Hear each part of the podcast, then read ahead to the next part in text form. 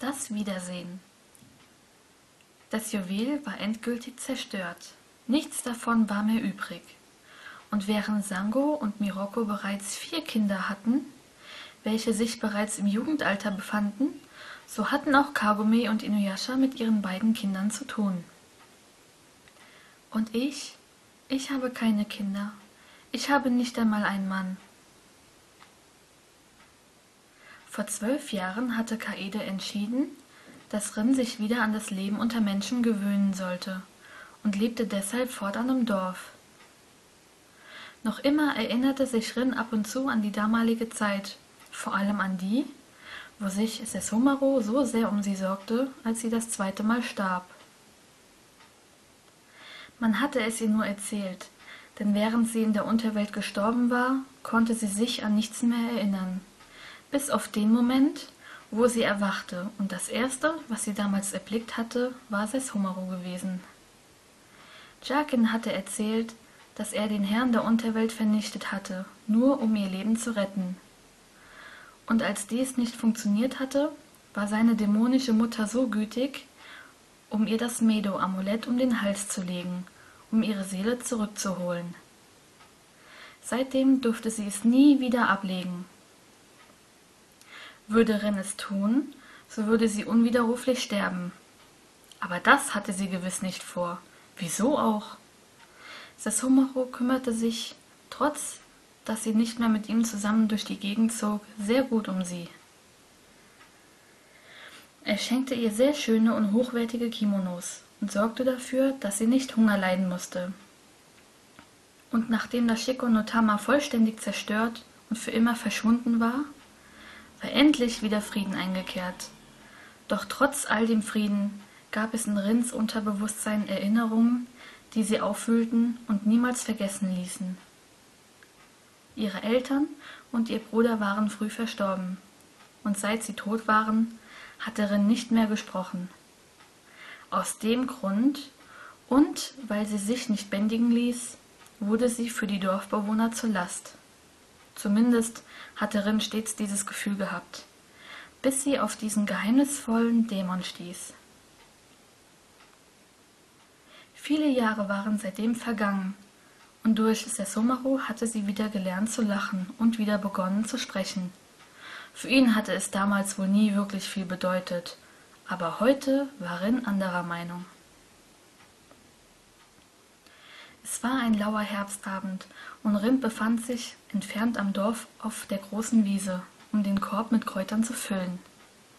Bereits seit vier Stunden saß sie im grünen Gras und hing ihren Gedanken nach. Die untergehende Sonne tauchte Rin und ihre Umgebung in ein tiefes Rot und blendete sie, so dass sie nicht direkt in die Sonne blicken konnte.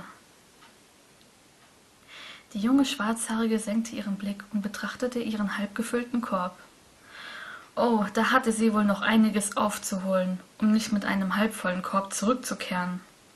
In den letzten Monaten konnte sie sich kaum konzentrieren, was eigentlich immer so war, wenn Sesshomaru ihr einen kleinen Besuch abstattete. Seitdem Rin zu einer hübschen Frau herangewachsen war, glaubte sie, der attraktive Hundedämon würde sie mit anderen Augen betrachten. Oder bildete sie sich das ein?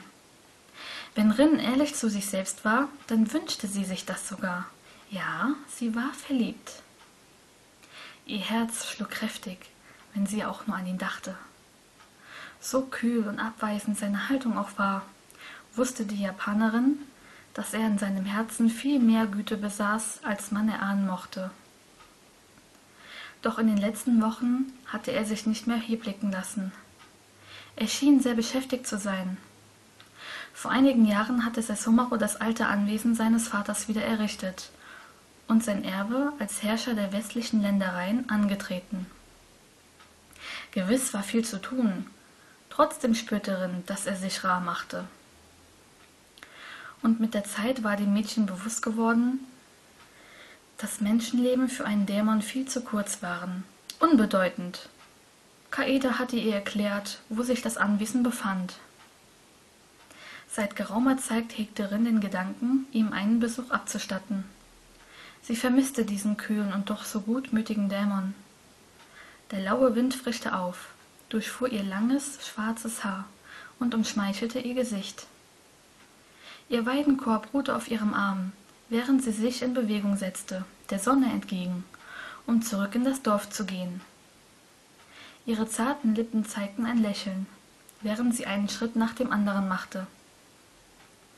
Doch die Sonne blendete Rin so stark, dass sie plötzlich einen Schritt zu weit ging und ihr Gleichgewicht verlor. Sie weitete ihre Augen durch den Schreck und warf den Korb voraus, ehe sie auch schon nach vorne fiel und jatzend den grasbedeckten Abhang herunterrutschte. Der Korb überschlug sich und blieb unten liegen, während die Kräuter sich über den ganzen Abhang verteilten. Arme und Beine ausstreckend, blieb Rin auf dem Bauch liegen. Hoppla! Brach Rin in schallendes Gelächter aus und lachte über ihre eigene Schusseligkeit. Plötzlich wurde sie gepackt und mit einem Ruck auf die Beine gehoben. Hä? Rin spürte augenblicklich das weiche Gras unter ihren Füßen und drehte ihren Kopf zur Seite. Sie blickte doch tatsächlich in ein nur allzu bekanntes Gesicht. Sessomoro-sama? hauchte sie beinahe lautlos. Seine kühlen Augen erforschten ihre weichen Gesichtszüge, das ein wenig mit Erde beschmutzt war. Sein Daumen rieb sanft über die dreckige Stelle, um die Erde von ihrer weichen Haut zu reiben. Er blieb dabei ganz sanft. Rin schloss das Auge auf der Seite und genoss diese kaum wahrnehmbare Berührung, ehe er seine Hand auch schon zurückzog. Rin, ertönte seine dunkle Stimme, du solltest besser auf dich aufpassen.